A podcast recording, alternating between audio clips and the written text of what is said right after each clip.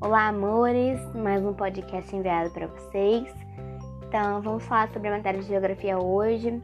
Prontos para nossas provas, né? Estamos já começando para nos prepararmos para a nossa prova.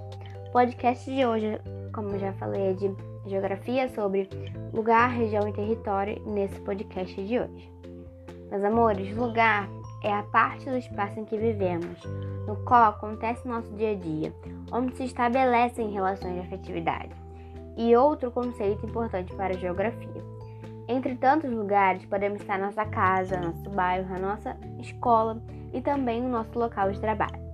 Esses são lugares com os quais mantemos uma ligação de afetividade, onde construímos nossa história e nossa identidade.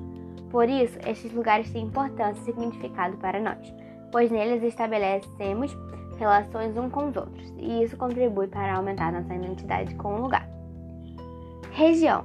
Para a geografia, o termo região significa uma porção da superfície terrestre que apresenta características semelhantes. Normalmente, essas características são estabelecidas por um critério escolhido para identificar esta área. Entre os critérios, podemos pensar em características físicas, econômicas, políticas, religiosas, industriais, tecnológicas, populacionais, desenvolvimento e produção agrícola, entre outras. Vou mandar uma foto para vocês depois desse podcast, para vocês verem o mapa a seguir sobre as cinco macro-regiões: Norte, Nordeste, Centro-Oeste, Sudoeste e Sul.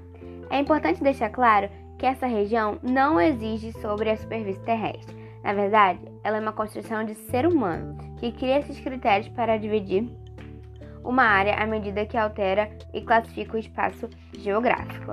Meus amores, território na geografia também é comum o uso da palavra território. Esse termo está associado à construção e à formação do espaço geográfico mas é importante exaltar que essa definição pode variar de acordo com a abordagem e a corrente de pensamento.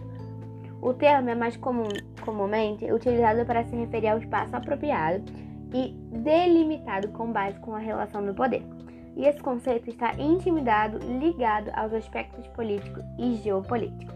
Com base nessas relações de poder, são criadas fronteiras entre países, regiões, estados, municípios e bairros. Nesse sentido, o conceito de território refere-se ao espaço delimitado com base na relação do poder.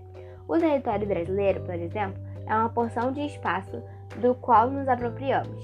Era inicialmente ocupado por grupos indígenas e passamos a considerar como espaço político de todos os que nascem e vivem no país.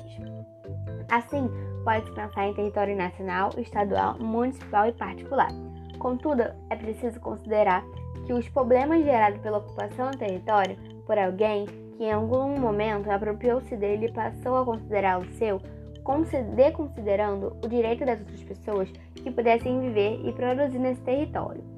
Como exemplo dessa situação, podemos citar os curdos no Oriente Médio que vivem distribuídos em territórios da Turquia, do Iraque, da, da Armênia, da Síria e do Irã, e não têm seu e não tem seu próprio país. Observe o mapa a seguir. Vou mandar aqui a fotinho do mapa para vocês também depois.